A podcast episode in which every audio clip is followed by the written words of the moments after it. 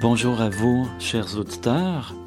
Euh, à l'approche des festivités de la fierté gay à Montréal, je vous propose des observations sur l'esthétisme, la fête et la stimulation que provoque la nudité et l'érotisme.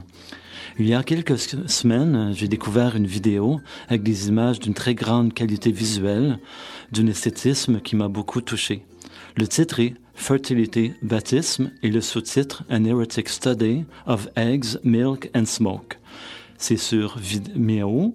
Vous trouverez le lien de la vidéo euh, sur le site web de l'émission. Donc, euh, je disais que le site pour les, vidéos, c'est Vimeo. Donc, mais vous trouverez euh, le lien facilement.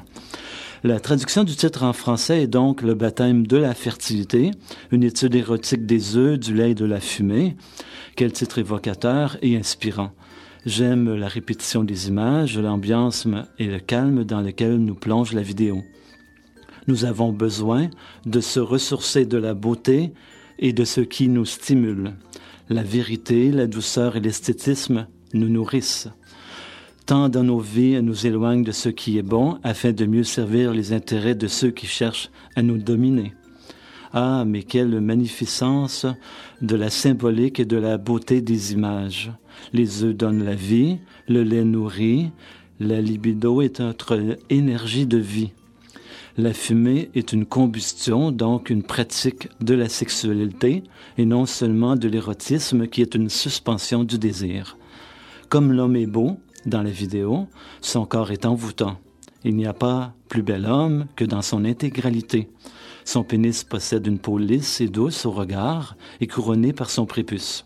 Sa forme est harmonieuse, subtile et de finesse dans ses traits.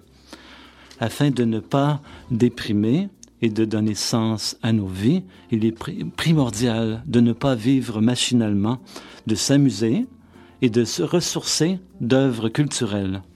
Je le retrouve dans ce baptême de la fertilité.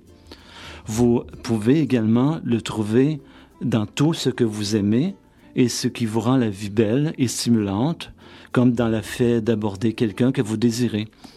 Il faut se dire oui à tout ce qui, vous, à tout ce qui vous tente sans peur. Si vous vivez vos désirs et les gens autour en ont connaissance, vous, rentrez, vous rencontrerez certainement des gens envieux de vous et de la situation. Ne vous laissez pas atteindre par leur état et soyez vigilants et centrés.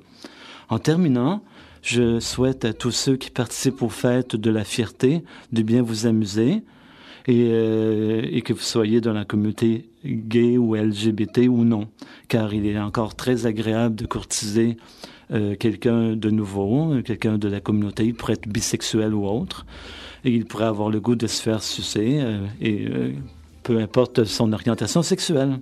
Amusez-vous, allez vers les gens, euh, expérimentez. De plus, s'aimer et se trouver beau est primordial, tout en n'oubliant pas de communiquer verbalement et avec charme vos désirs à tous ceux que vous désirez. Donc, je vous dis à la prochaine et faites de belles fêtes.